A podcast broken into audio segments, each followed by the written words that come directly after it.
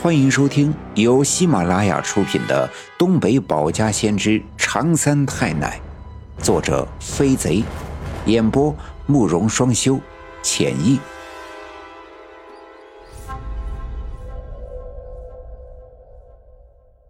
第二百四十四章：王革命坠入修罗道，陈寡妇真找百鬼行。听了赵村长的讲述，很多问题便找到了答案。原来这刘家镇地下密布的隧道是当年为了抵抗小鬼子的抢掠挖的，而柳树沟的那些鬼魂也的确就是当年被小鬼子烧死的刘家镇的村民。看来我在地穴里看到的那场大火并不是幻觉，而的确是真实存在的。既然事情都已经搞清楚了。可到底该怎样去超度那些柳树沟里的冤魂呢？怎样才能让他们消除怨气，甘心情愿的投胎转世进入轮回呢？一时间，我和我奶奶都找不到头绪，便只好辞别了赵村长，往家走去。回到家之后，我和我奶奶都犯了愁。一般的说呀，这人死之后。灵魂在人世停留了七天之后，就会到地府去报道，并转入轮回之中。但是有一些鬼魂生前遭受了巨大的冤屈，或者死得十分的悲惨，灵魂聚集了大量的怨气，就会盘踞在人世间，久久不能散去，并且会随着尸体埋葬的位置、风水和环境的不同，造成三种不同的后果。第一种是阳气日盛，阴气消减，渐渐的，这怨气消散，无法再停留在人世，便进入了地府，坠入了六道轮回之中。但一般这样的灵魂，因为违背了地府的规矩，停留在人世的时间太久，会被判罚堕入畜生道之中，来世投胎牛马，来报答前世的恩情，前世的恩主。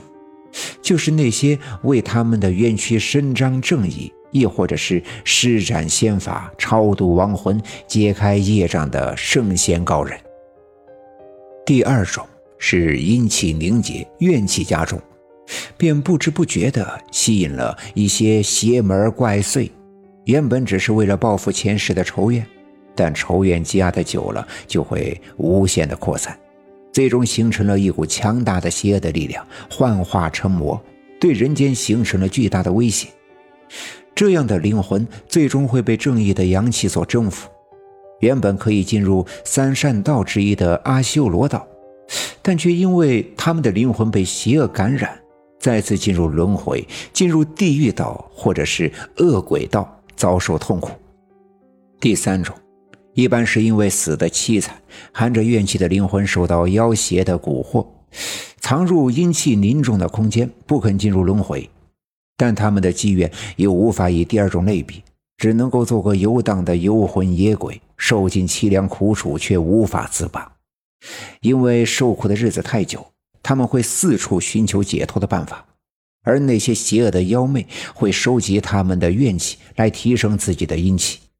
于是，这些游魂野鬼便成为了这些恶魔的食粮。最终，他们的灵魂烟消云散，无法超生。这样的游魂野鬼一般被称为阴粮。当然，第二种和第三种都不是好的结果，他们都会遭受无尽的痛苦。这如此说来，那王革命便属于第二种，而那些游魂野鬼便是第三种。他们被王革命蛊惑利用。为了能够解脱在柳树沟的灵魂无法消散而遭受的凄凉苦楚，他们宁愿成为王革命的阴凉，用自己的怨气去供养王革命。尽管我们知道这些，可是该如何去阻止王革命化解那些游魂野鬼的怨气，让他们坠入轮回之中，不再为王革命提供给养，从此断绝了王革命阴气的来源？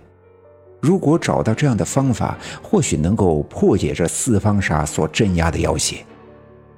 道理的确是这样的道理，可是接下来该怎么做，仍旧没有丝毫的头绪。